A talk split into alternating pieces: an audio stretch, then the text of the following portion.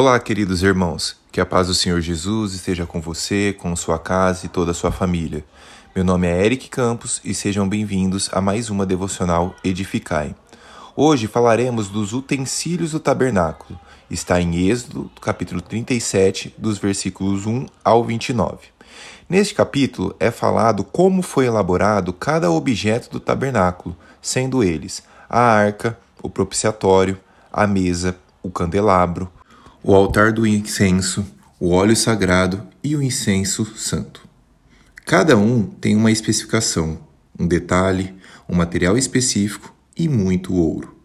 Como extrair uma reflexão de um capítulo desse, onde só consta características de objetos? Mas duas perguntas me vêm à mente.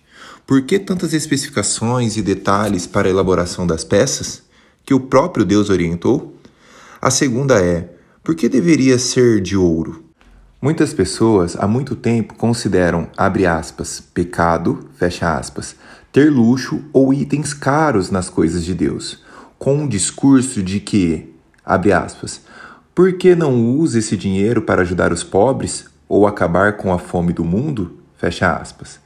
Também ter muito dinheiro ou coisas caras foi considerado pecado, e em outros momentos, a falta disso também foi interpretada como castigo ou pecado.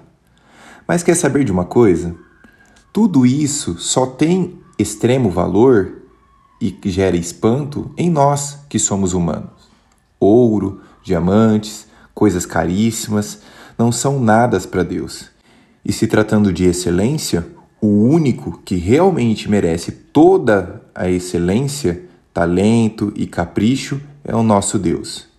Ainda que ele não precise disso e nada disso irá mudá-lo, temos que ter em mente que tudo que fizermos para ele deve ser em excelência. Que Deus te abençoe e que você tenha um excelente dia. Um grande abraço.